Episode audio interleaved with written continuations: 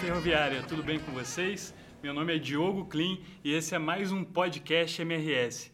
E hoje a gente está recebendo aqui no estúdio da MRS o Jacó. O Jacó dispensa apresentações, todo mundo conhece aqui na empresa, e ele vai falar um pouquinho para a gente sobre um item do planejamento estratégico que é talvez um dos que gere mais dúvidas nas pessoas, né? Jacó, seja muito bem-vindo. Obrigado. Jacó, a primeira pergunta é: por que renovar via permanente faz parte do planejamento estratégico? Perfeito. É, eu, eu, eu, gosto muito de fazer é, uma associação do, desse trabalho que a gente está fazendo, né? porque assim, a gente, às, vezes, às vezes as pessoas têm dificuldade de entender a via permanente como um ativo, né? É, como um componente. Né? Então, eu gosto de fazer muita associação com, com o nosso carro, né? que é um ativo e que ele tem uma vida útil. É, e mesmo que você faça todas as revisões é, no prazo correto, né, quando ele vai chegar a 150, 200 mil, ele vai começar a gerar muito defeito, muita falha, até que chega um momento que é mais barato você vender e comprar outro do que continuar dando manutenção no seu carro. Começa a te dar mais problema do que o benefício que ele está te trazendo. E isso, isso, e isso serve para todos os ativos, locomotiva, vagão e via permanente, né, que é um ativo.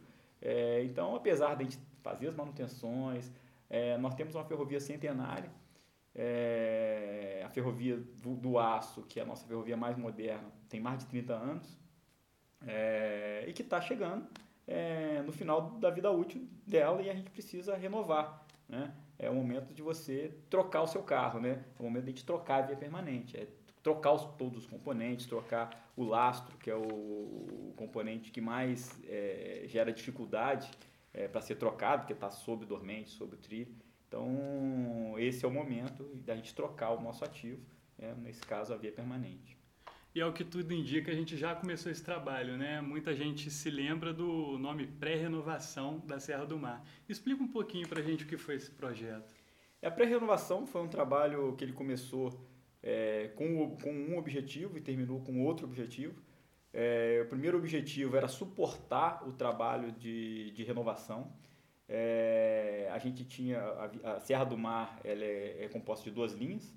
É, a renovação iria acontecer em uma linha, ou seja, eu ia ter que interditar essa linha para fazer a renovação, e eu tinha que ter uma segunda linha boa para passar os trens, porque se eu estou com uma linha interditada e a outra começa a gerar problema, eu paro de parar o transporte. Então, o objetivo inicial foi é capacitar a linha 2 da Serra do Mar para que a gente conseguisse fazer o trabalho de renovação na linha 1 da Serra do Mar. É, e assim foi feito, a gente começou o trabalho com esse foco de, de suportar a renovação e por diversos motivos a renovação acabou sendo postergada, né, principalmente por questões de indefinição sobre a renovação da concessão, a gente acabou postergando. E aí, a gente, aí ele teve o segundo objetivo, é, que era dar uma sobrevida a Serra do Mar como um todo, para que a gente esperasse um pouco mais para o trabalho de renovação. Né? Então, hoje a gente está finalizando o primeiro ciclo de pré-renovação, né? hoje a gente dá até o nome de recuperação da, da Serra do Mar, que é uma sobrevida para que ele suporte a chegada do, da, da, renovação, que vai ser só em 2022. É, então, é, é, esse, esse é o, é o objetivo final dela. Então, começou com o objetivo de suportar a renovação e terminou com o objetivo de dar uma sobrevida à serra para o início da renovação que está previsto para 2022. Explica para gente, Jacó, por que esses trechos foram escolhidos? Né? Inicialmente a Serra do Mar, também tem a Ferrovia do Aço. Isso. Por quê? É, é, a gente escolheu é, o trecho que está que, que tá mais, degradado. É, por que está mais degradado? Porque é onde passa a maior carga.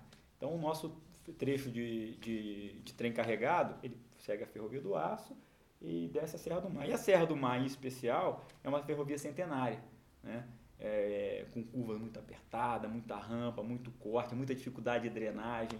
É, e, é, e, é, e, é, naturalmente a ferrovia que está é, é, com, com um estado de degradação mais acentuado. então a ideia é começar com o Rio de Janeiro, que é uma ferrovia mais antiga, Serra do Mar, e aí finalizando esse trabalho na Serra do Mar, a gente vai para a Ferrovia do Aço e trata todo o nosso circuito de trem carregado, onde a via naturalmente está mais degradada do que os trechos que tem, recebem menor carga. Para a pessoa que está ouvindo a gente, é importante pontuar que, assim, quando a gente fala de estado de degradação, é para os padrões MRS, né? Quer dizer, uhum. a gente não está com nenhum problema crítico em termos de segurança, mas para os padrões da MRS é interessante que a gente renove. Exatamente, exatamente. É, é a, o trabalho de, de, de, renovação ele é um trabalho de sustentabilidade, né? A gente, a gente trabalha com muita responsabilidade é, e o trabalho de, de, de pré-renovação né, que a gente está fazendo, as recuperações que a gente está fazendo, é justamente isso. Sabendo que a Calvia tem um estado de degradação por questões naturais, é, a gente precisa dar uma sobrevida e dar condições seguras e tranquilas para que, é, que o transporte aconteça até o início e o final da renovação, que provavelmente começa em 2022 e termina em 2031. Então, até lá, a gente tem que dar condições seguras de transporte né? e por isso todos esses trabalhos de, de, de recuperação, de, de pré-renovação que a gente tem feito para dar essa sobrevida e garantir a, a, continuidade da ferrovia com segurança até o, o, o término do primeiro ciclo de renovação. O foco principal vai ser Ferrovia do Aço e Serra do Mar. Isso. Até porque é ali que passam os trens carregados, né? Isso. né? Tem alguma diferença de estratégia, modelo operacional de um e de outro? É, é bem diferente, né? A gente tem a, a Serra do Mar, ela é uma linha dupla. Então você pode parar uma linha e deixar o trem passando pela segunda. Tem um impacto operacional, porque você tem uma linha menos. Agora, ferroviária você não tem opção. Você tem uma linha singela. Né? A sua segunda linha seria a linha do centro, que é uma linha que não passa trem carregado. Hoje não está capacitada é, para trem carregado, nem modelo operacional é, bem definido para trem carregado. A gente tem, é, teria muita perda se tiver que passar transporte carregado pela linha do centro. Então a gente tem praticamente uma linha singela. Então um modelo operacional completamente diferente. A Serra do Mar a gente vai trabalhar com interdição de uma linha permanentemente é, e a passagem pela segunda linha e a, e a ferrovia do aço a gente não pode fazer isso. Então a ferrovia do aço vai ser um, seria um intervalo por semana de 12 horas e aí para a ferrovia durante 12 horas e aí depois eu tenho que voltar a passar trem porque a gente tem que produzir. Né? Então são modelos completamente diferentes, são equipamentos diferentes. Então a Serra do Mar é, a gente tem alguns equipamentos adicionais que a gente não utilizará na Ferrovia do Aço, que são é, é equipamentos que a gente precisa para túneis muito apertados, pacotes muito apertados, são equipamentos um pouco diferentes. Então, até o, o, tipo de equipamento é um pouco diferente, então são, são modelos bem, bem distintos. E como renovar a via da melhor forma possível? Aí eu me refiro a melhores dormentes, dormentes mais apropriados àquele tipo de trecho, trilhos, etc. É, esse é um trabalho que a gente tem conduzido há alguns anos, né? É, principalmente em relação ao dormente. É, assim, sem dúvida nenhuma, o dormente, até hoje, o melhor dormente para se, traba é, se trabalhar é o dormente de madeira. Né? Se conforma bem, é um dormente que recebe bem as cargas, distribui bem as cargas, é, só que madeiras de boa qualidade. Né? E a gente utilizava no passado madeiras de, de lei, né? madeiras muito boas e que por, problema, por, por questões ambientais a gente já, já não tem mais essa madeira disponível. Então a gente precisa de alternativas, né? A gente tem utilizado como madeira hoje o eucalipto, que não tem o desempenho nem perto dessa madeira de boa qualidade que a gente utilizava no passado, e é muito e, e dura muito pouco tempo. Essa madeira atual dura muito pouco tempo. Então a gente precisava é, de alternativas. E começamos a pesquisar e a gente desenvolveu diversos, que a gente chama de test site, que são locais que a gente é, aplica diversos tipos de dormente e vê o desempenho deles, instrumento e vê o desempenho deles. E nesse trabalho a gente concluiu que o dormente mais apropriado é, para nós é o, dorme, é, é, seria o, vai ser, é o dormente de concreto, né? É, nos principais trechos nossos.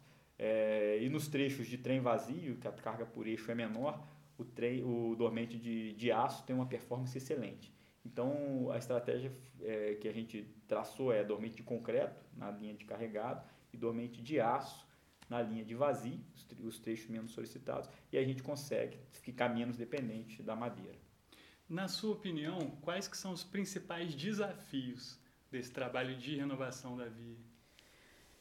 Acho que o principal, assim, o desafio é, é muito grande. Né? A gente, a gente, o trabalho de planejamento tem que ser muito, muito bem feito para a gente tentar antever e antecipar todos os problemas que nós vamos ter para se preparar previamente. Mas eu tenho certeza que algumas coisas a gente não vai conseguir prever. É um trabalho muito novo é, que envolve integração com todas as áreas da empresa. Né? É, área comercial que tem que tratar com os clientes, área de suprimentos que tem que comprar, área de RH, a área de, de operação, a área de manutenção. Então, são todas as áreas. Então, para mim, o grande, maior desafio para a gente é, é, se antever os problemas e tratar os problemas que irão acontecer é a integração das áreas. Então, as áreas precisam estar integradas, todo mundo tem que entender é, é, é qual, qual, é a motivação né, desse trabalho, que é uma questão de sustentabilidade da empresa. Então, todo mundo tem que entender para se engajar da melhor forma possível e se integrar para que as coisas fluam da melhor forma possível. A gente vai ter, inclusive, chegando novos equipamentos, né, que vai ter necessidade de é, mexer, inclusive, na, na malha para receber esses equipamentos. Conta para a gente um pouquinho. É perfeito. O, a, o trabalho está previsto, né, o trabalho de renovação, provavelmente dito, está previsto para começar em 2022. Né? A gente tá, já está falando dele, né, o negócio está tão longe, parece que está tão longe, né, 2022. Só que para a gente chegar em 2022 e conseguir fazer, tem um trabalho prévio muito grande. Primeiro tem que comprar os equipamentos que vão chegar em 2022 e depois preparar, nos preparar para receber esses equipamentos. Então, nesse período né, de 2019 a 2022, dois anos e meio que a gente tem aí, dois anos e, é, e pouco que a gente tem até a chegada dos equipamentos, a gente tem que é, é, preparar, construir pátios para receber esses equipamentos. Né? No início do, do o, o equipamento trabalha e depois ele tem que desviar para passar o trem né, da manutenção. Então a gente vai ter que ter parte, vamos ter que ter oficina, vamos ter que ter é, é, pessoas capacitadas a dar manutenção nesses novos equipamentos. Então tem todo um trabalho de preparação desses próximos dois anos, que parece que é pouco, mas quando a gente coloca no papel, é muito trabalho e realmente vai ter que vai, vai precisar de uma, de, uma, de uma dedicação exclusiva muito grande de um time para que a gente consiga chegar lá apto a receber essa máquina e fazer o melhor trabalho possível. A desguarnecedora total talvez seja um dos equipamentos mais interessantes que vai vir Sem nesse dúvida. trabalho, né? É, tem dois grandes equipamentos. É, a desguarnecedora total, é, esse equipamento, ela, ela, sem desmontar a linha, ela remove todo o lastro que está sobre a linha, peneira o lastro, é, remove o rejeito, aquilo, aquele, aquele lastro quebrado, muito fino, é, impurezas que está no lastro, devolve o, o lastro limpo, aquilo que está apto ainda a, a, operar. Então é uma máquina é, é de, muito grande. É, então essa é, é, talvez seja a máquina de maior complexidade. E tem outra máquina que também é uma grande máquina e muito interessante, que é uma máquina que ela substitui todos os dormentes, né? Ela tira um dormente e coloca a mesma máquina, ela retira o dormente, né? É, e aí esse dormente, ele, é, é, ele, ele, transporta esses, esses, esses dormentes para os vagões é, que vão depois descartar e trazem nesse mesmo trem os dormentes de concreto que vão ser aplicados, ela mesma aplica né, e já ela, ela sai e ela deixa a linha com, com, com, dormente, é, tipo, sem dormente de madeira e com os dormentes de concreto. É uma máquina é, muito interessante e são as duas grandes máquinas aí mais diferentes que a gente vai ver chegando na MRS nos próximos anos. Bacana, Jacó. E agora, para finalizar, qual que é a sensação de ter iniciado esse trabalho lá atrás e ver que está tomando corpo, que agora a coisa realmente está indo para a realidade? Qual que é essa sensação? É, a sensação é indescritível. Né? O, dia que, é, o dia que eu fui a São Paulo né, é, apresentar na reunião de conselho e no final né, ter sido elogiado e, e ter tido a aprovação do conselho para que a gente desse continuidade no trabalho independente do da, da, renovação da concessão, né, que existia essa dúvida, pô, vamos fazer mesmo sem renovação da concessão, e a gente teve que convencê-los de que era necessário para a sobrevivência da, da, da, ferrovia, independente de qualquer coisa.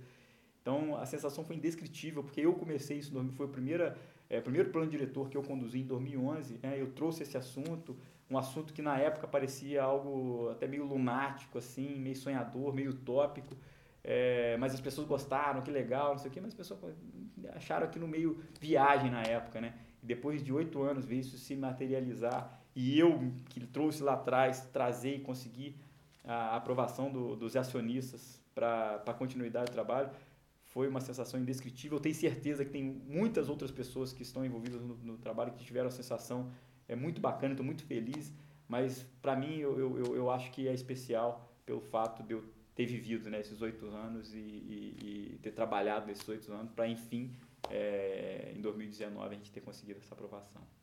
Pessoal, esse foi o Alexandre Jacó, gerente geral de engenharia de manutenção. Obrigado, Jacó, por essa conversa aqui e espero que o trabalho corra da melhor forma possível e tenho certeza que vai, isso vai acontecer. É, eu, que, eu que agradeço a oportunidade, é, assim, é uma oportunidade ímpar mesmo poder contar um pouquinho dessa história.